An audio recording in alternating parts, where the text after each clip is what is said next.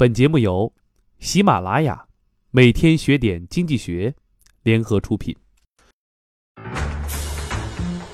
经济实事儿，一篇文章带你了解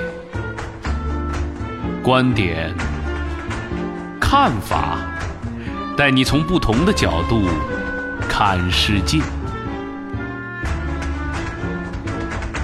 每天学点经济学，带你从经济的角度了解世界。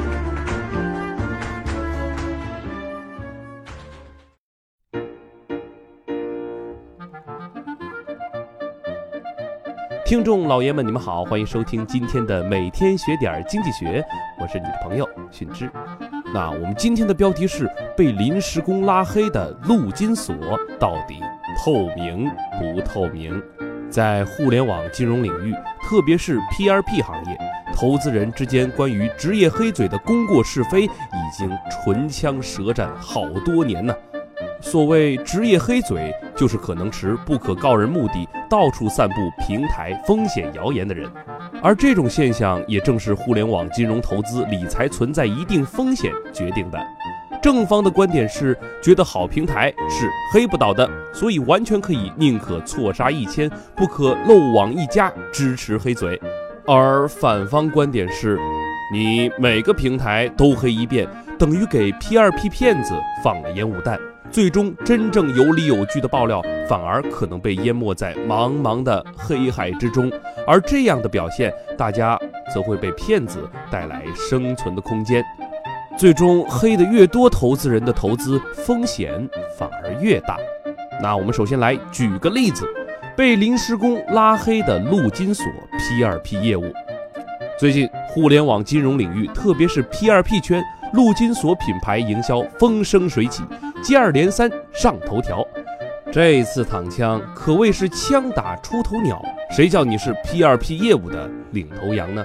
首先是被一个匿名坏账消息触动风波，于是短期内什么 P2P 行业最大的坏账传遍互联网的每一个角落。等到最后，大家坐下来安静剖析这件事的原委，其实发现这整件事儿跟 P2P 一点关系都没有。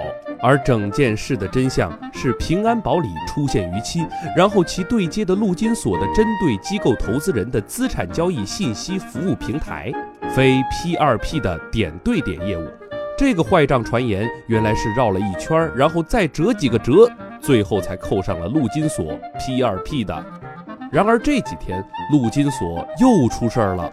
那个曾几何时几乎将整个 P2P 行业的平台全部预警观察了一遍，甚至连拍拍货的注册地点都没搞清楚的评级机构大公国际，将陆金所拉入了互联网金融黑名单。很可惜，这又是大公国际自己意淫的一个对象了。陆金所的每一位投资者都可以获得完整的交易合同。合同上也有着完整的信息披露、清晰的法律关系，而不是在网站上直接挂融资者信息，只是陆金所对于借款人个人隐私信息的保护而已。这次大工的临时工虽然逻辑推理和想象力都非常强，但是在调研环节真是令人哭笑不得。做研究的人大抵受过胡适先生“大胆设想，小心求证”的教诲。但一定要记住，是少了严谨的小心求证、大胆设想，就只是一纸荒谬了。好鸟，感谢各位收听今天的每天学点经济学，我是你的朋友迅之，我们下期再会。